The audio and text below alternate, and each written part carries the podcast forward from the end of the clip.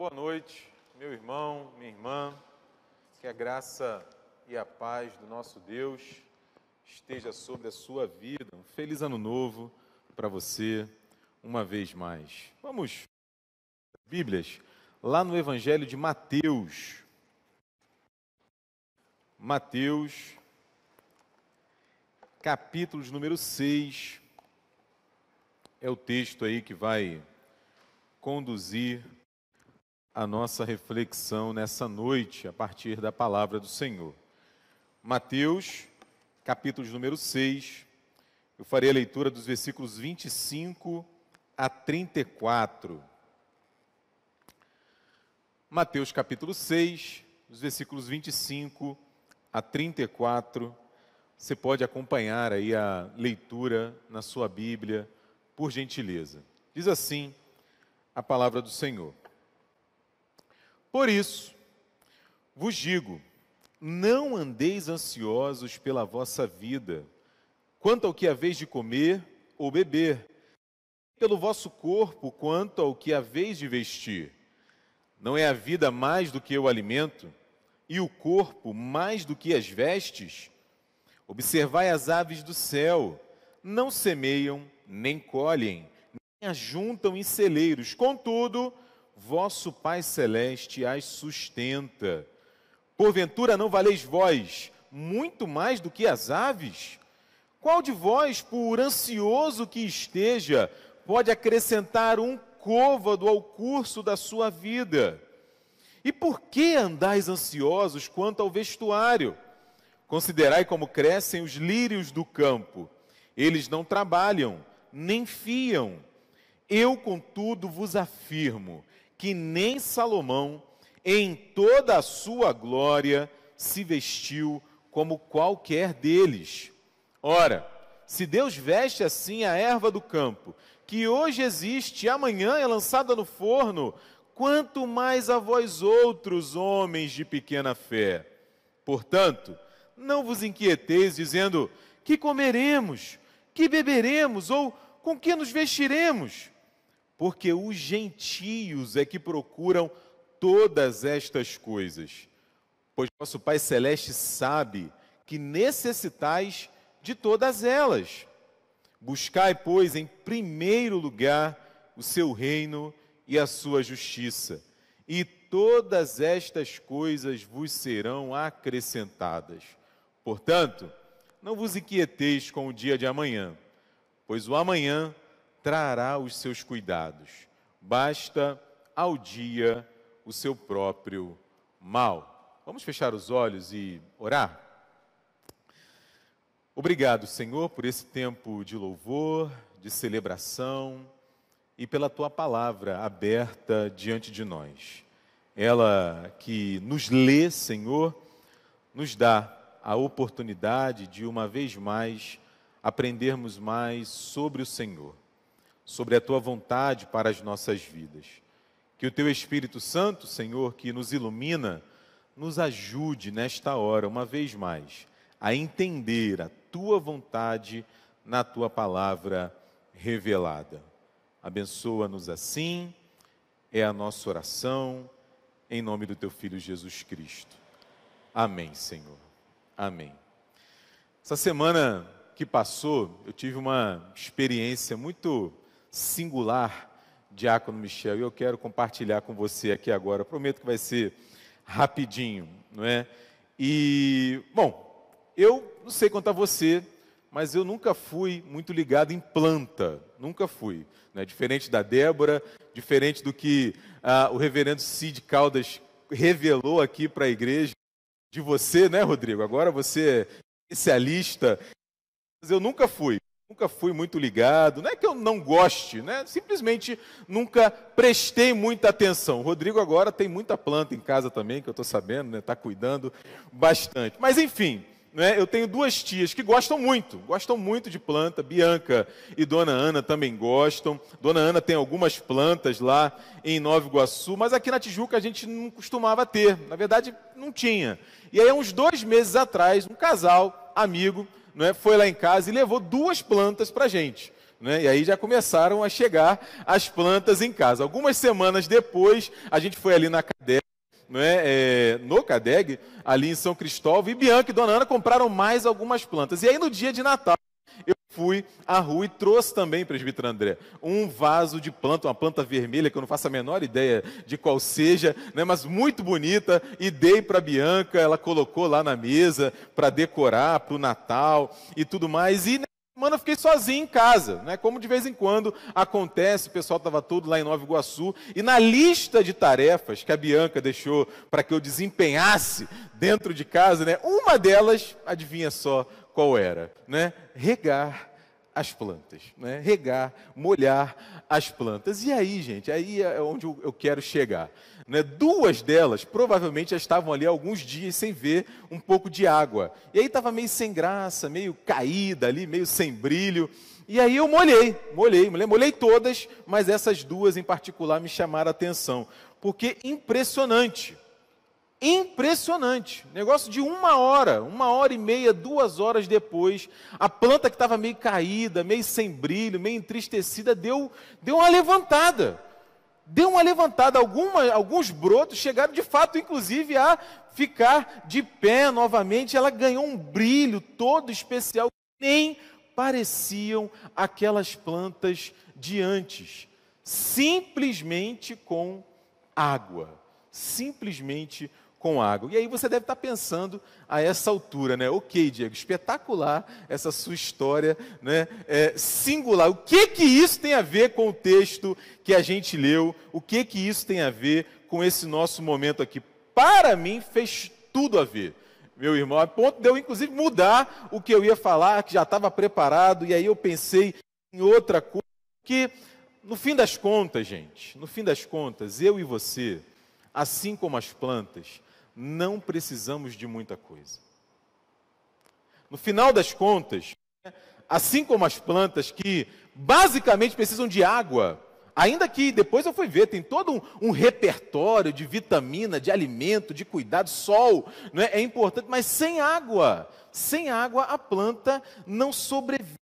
Eu e você, da mesma forma, não precisamos de muita coisa para sermos felizes, para estarmos satisfeitos. Eu e você, nesse novo ano que já começou, também não precisamos de muita coisa. E Jesus fala sobre isso com a gente nesse texto tão conhecido diante de nós nessa noite. Aí eu faço uma pergunta para você e peço que você guarde ela aí ao longo da nossa conversa. O que que eu e você realmente precisamos nesse ano que vai começar?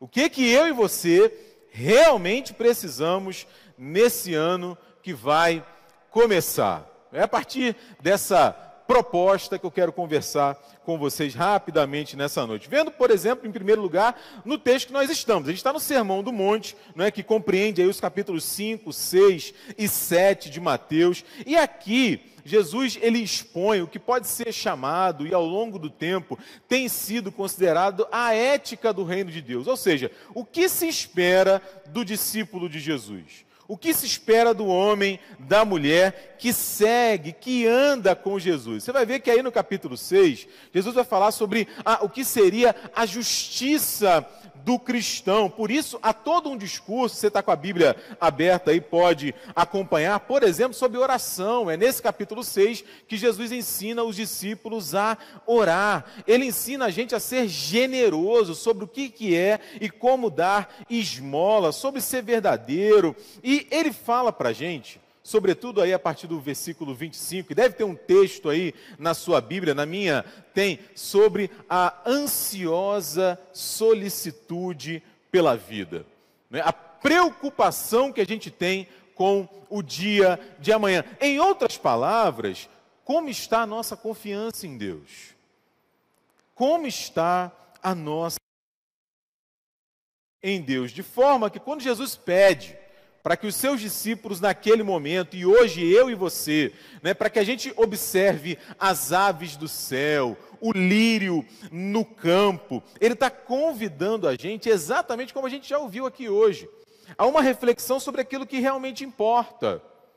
Há uma reflexão sobre do que de fato nós temos necessidade, sobre as prioridades da nossa vida, independente do momento da nossa história. É possível, é bem possível, não é que você esteja de alguma maneira ansioso por esse período do ano, não é? Ano novo, novos desafios, ah, preocupado que de repente coisas pendentes do passado continuem pendentes nesse novo ano que começa. Pode ser que você já com algum tipo de ansiedade há mais tempo, e aí Jesus, nesse texto também, me ajuda e te ajuda a exatamente ordenar o nosso coração, a equilibrar os nossos desejos com as nossas expectativas e lembrar, eu insisto, né, e lembrar mais uma vez que a gente precisa, gente, de muito pouco para estarmos satisfeitos. Basicamente, se a gente pudesse resumir em poucas palavras esse texto,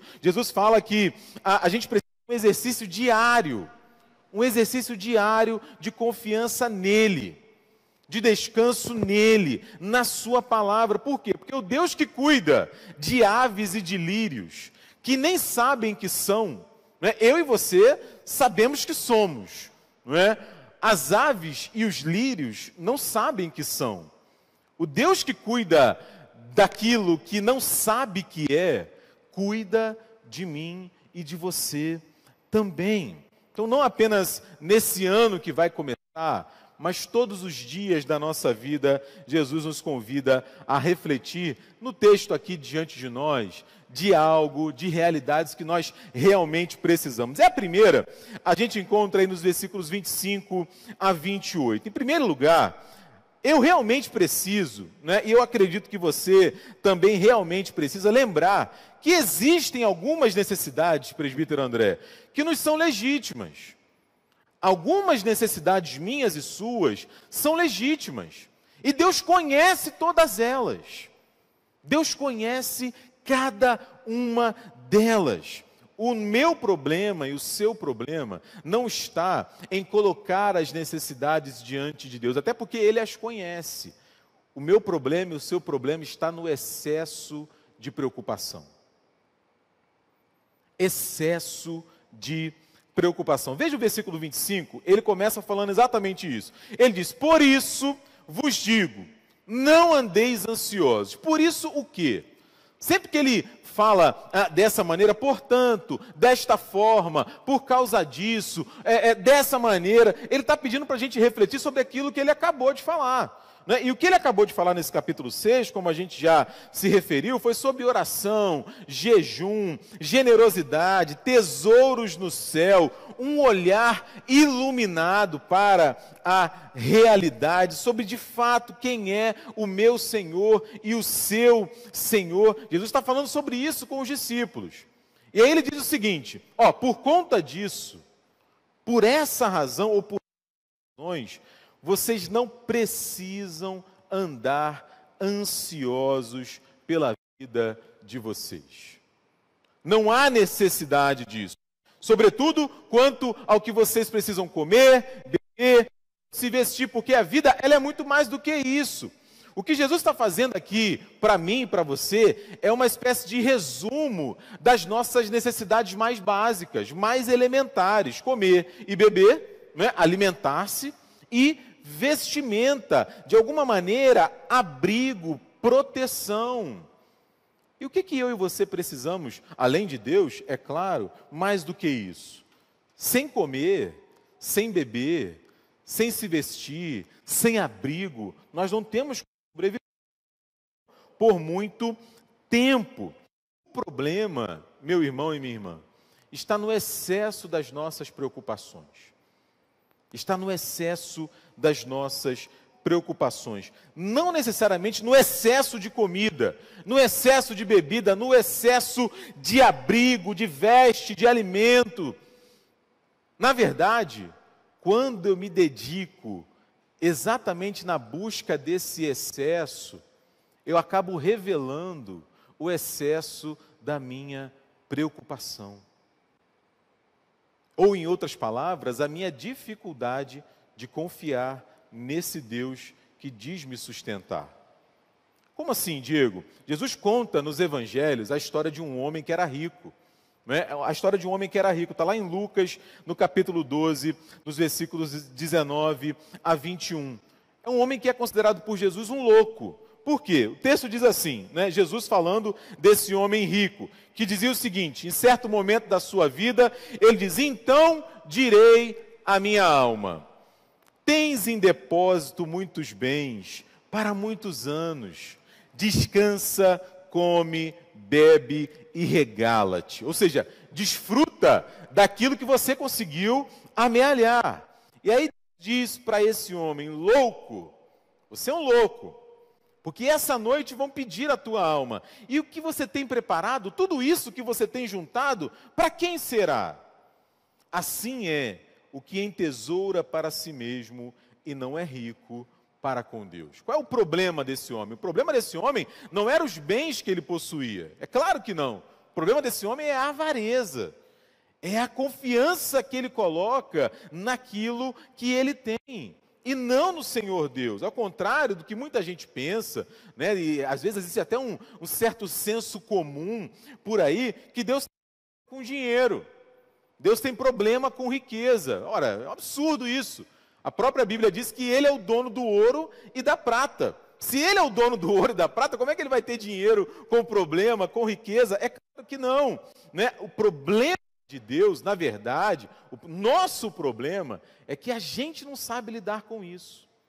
A gente não sabe lidar, muitas vezes, com os bens que a gente possui. Como alguém já disse, o dinheiro, ele é um excelente servo, mas ele é um péssimo senhor. O apóstolo Paulo fala isso para o Timóteo. Ele fala lá em 1 Timóteo, no capítulo 6, no versículo 10: O amor do dinheiro é a raiz todos os males. O amor do dinheiro não é o dinheiro em si. Aí ele continua. Alguns nessa cobiça, nessa busca, se desviaram da fé e a si mesmo se atormentaram com muitas dores. Conta, gente, no fim das contas, não faz diferença se a gente tem muito ou se a gente tem pouco. Não faz diferença né, a, a, o volume da nossa conta bancária, vamos dizer assim, se a gente é rico ou se a gente é pobre. O que faz diferença é como a gente se relaciona com aquilo que a gente tem, ou com aquilo que a gente não tem. Porque ambas as realidades podem trazer para a gente algum tipo de sofrimento. Tem muita gente que sofre por aquilo que tem, e tem muita gente que sofre por aquilo que não tem. Como está a, o nosso coração diante de Deus? Porque o texto está mostrando para a gente que Deus conhece as nossas necessidades. Eu me lembrei do Salmo 139. Abre aí pra, comigo. Lá no Salmo 139, você que tá os primeiros quatro versículos, olha o que, que o salmista diz, logo nos primeiros quatro versículos. Ele diz o seguinte: Salmo 139, os versículos de 1 a 4. Senhor, tu me sondas e me conheces. Senhor, tu me sondas, o Senhor vê o meu coração. Olha o versículo 2: Sabes quando assento e quando me levanto, de longe penetras os meus pensamentos, esquadrinhas o meu andar e o meu deitar, e conheces todos os meus caminhos. Olha o versículo 4: Ainda a palavra não me chegou a língua, dependendo da tradução, não me chegou a boca, e tu, Senhor, já conheces todas. Todas, o Senhor já conhece. Ele já conhece, ele sabe do que eu e você precisamos. Então, aqui em primeiro lugar, a gente vai recolhendo algumas lições. A primeira é exatamente essa: Deus conhece as nossas necessidades. Inclusive, claro, aquelas mais essenciais, mais básicas. Logo, eu preciso me perguntar: eu estou desesperado? E se eu estiver desesperado por algum motivo, ah, será que eu preciso ficar desse jeito? Será que eu preciso ficar desse jeito? Será que eu tenho me preocupado de forma excessiva com algumas realidades? Porque se Deus sabe daquilo que eu preciso, por que me preocupar? Porque, e aí eu já adianto isso, né, gente? Alguma preocupação, ela é obviamente aceitável, ela é esperada. Né? Se eu vivo ao, ao contrário, né, completamente despreocupado, preocupado né, de forma quase irresponsável, também eu estou errado, também eu estou equivocado. Alguma preocupação é esperada, mas desespero, uma ansiedade desmedida, será que é esse o caminho? Porque é nesse contexto que Jesus está falando de ajuntar tesouros no céu. Ajuntar tesouros no céu tem a ver com isso, tem a ver com eu trabalhar e confiar, com eu estudar e descansar, com eu me esforçar né, e agradecer, com estar satisfeito com aquilo que eu tenho, não é? E eventualmente esperar em Deus aquilo que eu busco, que eu acho que vai ser bom para mim, que vai ser bom para minha família, sabendo que Ele tem cuidado de mim. Ele tem cuidado de mim, porque no fim das contas eu não preciso de muita coisa. Eu preciso saber que Deus conhece cada uma das minhas necessidades. Isso eu preciso no ano novo que vai começar. Em segundo lugar, olha aí os versículos 26 e 30. Né? Nos versículos 26 e 30, Jesus fala para a gente observar. Ele fala para a gente observar as aves do céu e observar a erva do campo. O que eu refleti aqui foi o seguinte: não é? A, eu preciso, nesse ano que vai começar, saber que Deus me ama. Saber que Deus me ama, que eu tenho valor para Ele, independente de quem eu sou, do que eu faço, do que eu devo fazer. Deus me ama. Deus me ama. Eu preciso me lembrar disso. Eu preciso me lembrar disso, porque Jesus sabe, gente, e aqui né, a gente precisa ter muito cuidado para falar bíblica. Né? Jesus sabe que uma das maiores dificuldades que nós temos a, tem a ver com a nossa autoimagem. Como assim, Diego? Tem a ver com a nossa capacidade da gente se enxergar. Em outras palavras, a imagem que a gente faz da gente mesmo. Porque veja se não é assim. Comigo é assim. É bem possível que seja com você. As pessoas dizem que nós somos bons em alguma coisa. Né? Débora, você é muito boa nisso. Mário, você é muito bom nisso. É, é, Diego, você é muito bom nisso. Tagore, você é muito bom nisso. Geralmente, o que, que a gente faz? Se a gente não disser, a gente pensa: não sou não. Ah, mas não sou mesmo. Ah, mas eu não consigo. Ah, mas eu tenho dificuldade. Ah, mas é. Quando a gente de fato não responde isso, não, você está completamente enganado. E aí a gente faz uma lista de 325 defeitos que nós temos, né, para poder responder aquele elogio que a pessoa, ou simplesmente não um elogio, mas uma constatação que a outra pessoa fez. Agora, o contrário é diferente. Quando alguém chega para você e fala para você que você tem um defeito muito grande, que você tem uma dificuldade muito grande, que você errou aqui ou ali, que você falhou aqui ou ali, via de regra, a gente nem avalia aquilo, a gente só absorve. A gente só absorve. Não, realmente, eu sou ruim mesmo. Não, realmente, eu não dou conta e aí são maridos, por exemplo, que não se sentem suficientes para as suas esposas. Vivem preocupados, inseguros, angustiados, com medo de serem abandonados, de serem traídos, que não confiam nos seus amigos, que não se relacionam com outras pessoas, e o contrário é óbvio que é verdadeiro. São esposas que não se sentem suficientes para os seus maridos, vivem inseguras, com medo de serem abandonadas de serem traídas.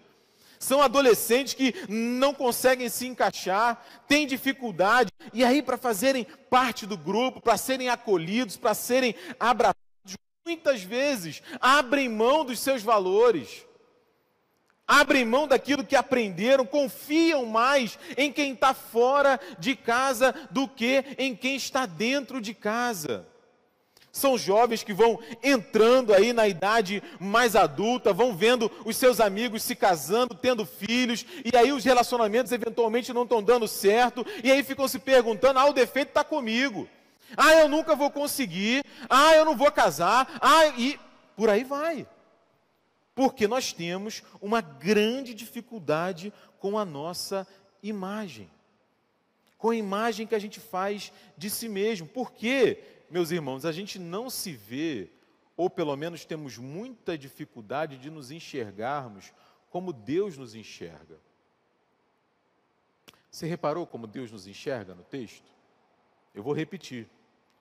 Porventura, vocês não valem muito mais do que aves? Ora, se Deus veste assim a erva do campo, quanto mais a vós outros, maridos, esposas, jovens, mais velhos, homens e mulheres de pequena fé, nós valemos para Deus, meus irmãos. E veja, antes que é, eu seja mal compreendido, aqui, de modo algum, está um discurso de autoajuda. De modo algum está um discurso de autoajuda, porque a Bíblia é clara, na mesma proporção tanto do nosso valor diante de Deus, quanto do nosso pecado, do nosso erro, das nossas dificuldades. E aí, quando a gente vai para o testemunho bíblico, a gente não vê que Deus vai, por exemplo, até Abraão, lá em Ur dos Caldeus, porque ele era especial. Não, muito pelo contrário.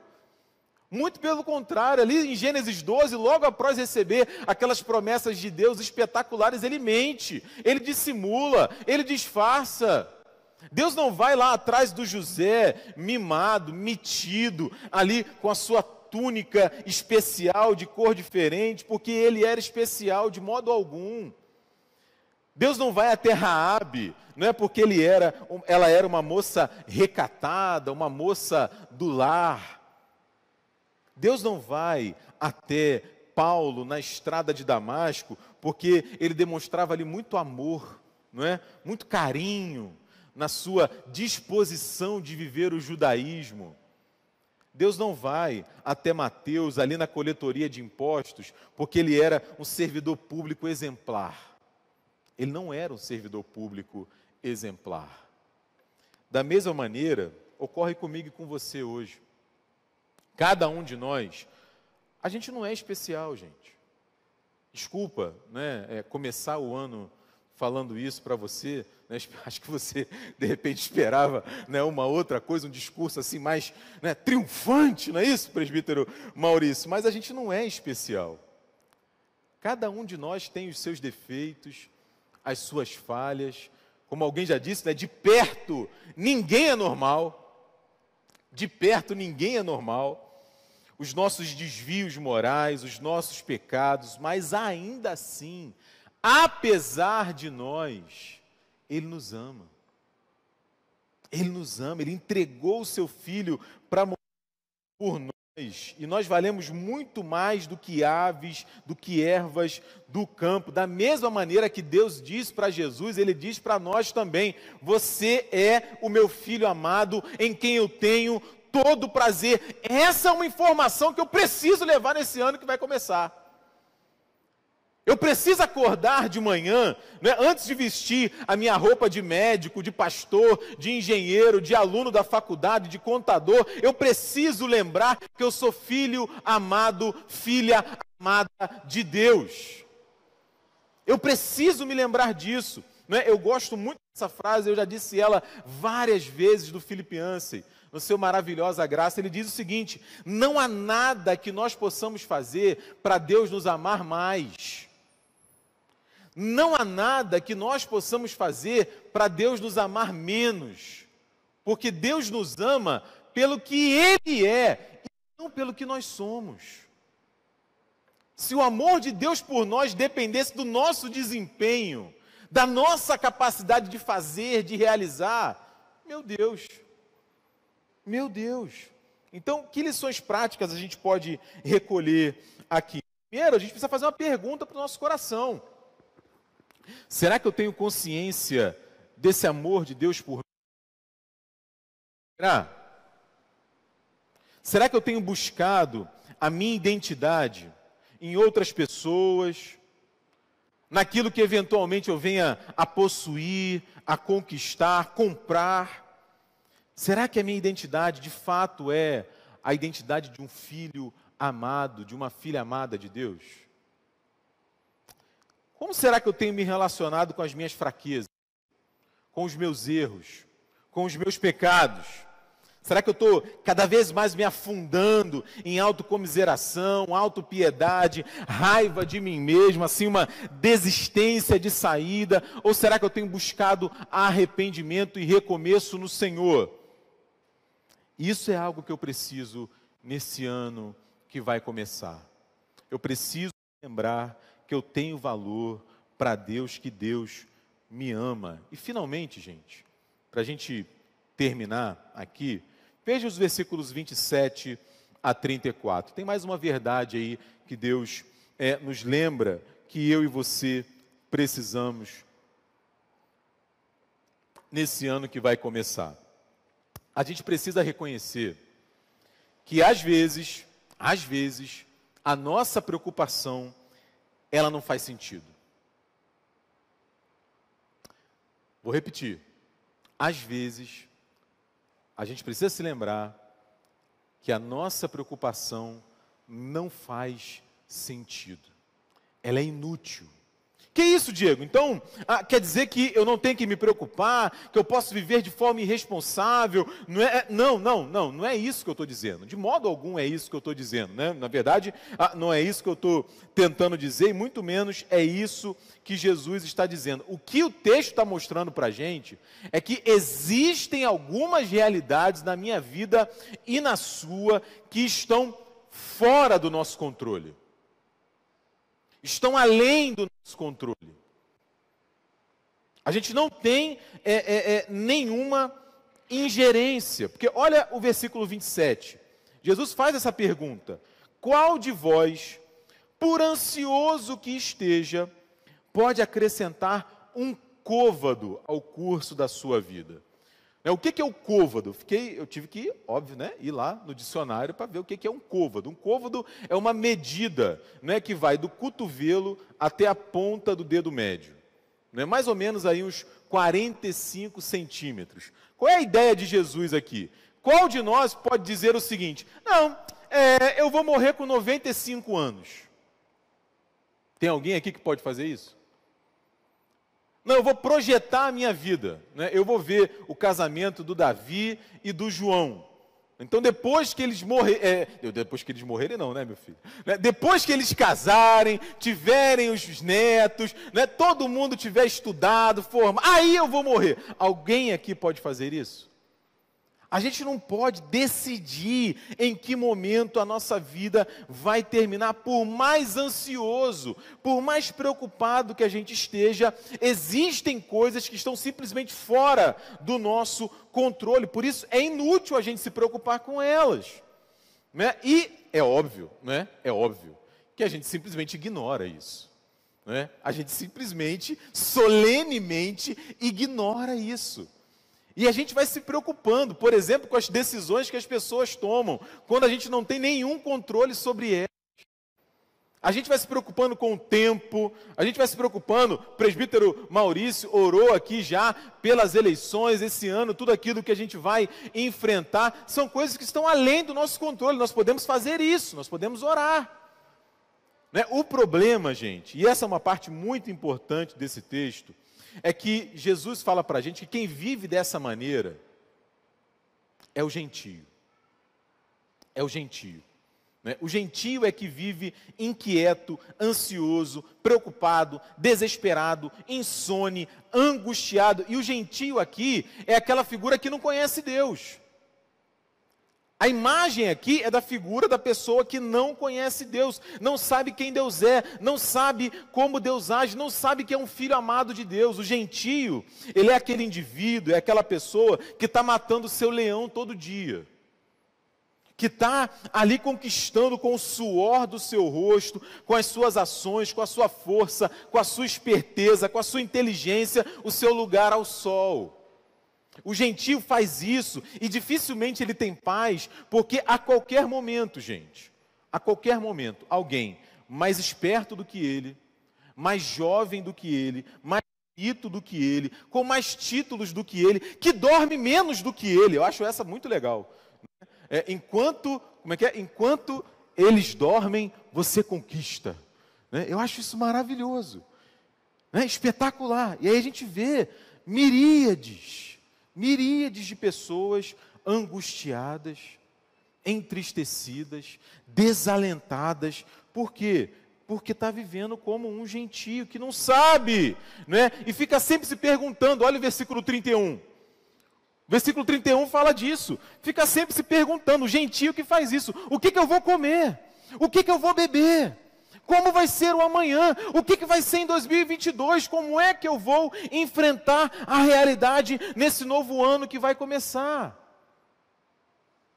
Se eu sei que eu tenho um pai que me ama, a minha preocupação é outra, diz Jesus no texto. A minha preocupação não é conquistar, não é possuir. A minha preocupação é buscar, em primeiro lugar, o reino de Deus e a sua justiça. E só aqui a gente podia levar mais meia hora e muito mais. Mas em pouquíssimas palavras, é? o reino de Deus e a sua justiça tem a ver com a vontade de Deus nas nossas vidas. Fazendo isso, eu não preciso me inquietar com o dia de amanhã. Eu posso viver como Jesus fala para eu viver, considerando um dia de cada vez. Eu não sei, por exemplo, se esse ano, não é que começou agora, eu vou ver o meu irmão. Meu irmão mora longe. É muito caro ir onde ele mora. Amanhã é aniversário dele. Eu não sei se eu vou conseguir vê-lo. Mas eu não tenho como me preocupar com isso. O que, que eu faço? Eu faço o meu melhor e deixo isso nas mãos de Deus. Eu não sei se meu filho vai bem na escola, eu não sei se ah, eles vão ter algum problema de saúde, se tudo vai correr bem. Eu não tenho como me preocupar com isso. Eu deixo nas mãos de Deus e faço o meu melhor. Eu não sei se nesse ano que começou agora eu vou perder alguém que eu amo. Eu não sei. Eu perdi alguém que eu amava no ano passado, mas eu não posso viver preocupado com isso. Eu deixo nas mãos de Deus e faço o meu melhor com aqueles que Deus me deu para partilhar a vida. Eu não sei, por exemplo, como é que serão ah, os dois semestres da minha faculdade nesse ano. Semestre passado foi tenso, quase que o negócio deu ruim, presbítero André. O que, que eu faço? Eu faço o meu melhor e deixo nas mãos de Deus. Como que eu tenho vivido? Será que eu tenho vivido como alguém que conhece a Deus? Ou como um gentio, que não sabe quem Deus é, que não sabe como Deus age? Qual tem sido o meu nível de preocupação? Principalmente com as coisas que eu não tenho controle algum. Principalmente com as coisas que eu não tenho ingerência alguma. Porque veja, gente, eu já falei isso aqui uma vez em outra oportunidade. O fato é, de eu e você não termos controle, não quer dizer que essas coisas estão fora de controle. Elas estão no controle de Deus. Elas estão no controle de Deus. Essa é uma verdade que eu posso levar para o novo ano que começa, porque, como as plantas, a gente não precisa de muita coisa para sobreviver. As plantas precisam basicamente de água. Não é? Eu preciso aprender a confiar em Deus. Eu preciso aprender que existe um Deus no céu que conhece cada uma das minhas necessidades. Necessidades legítimas, diga-se de passagem. O meu problema é que às vezes eu me preocupo demais.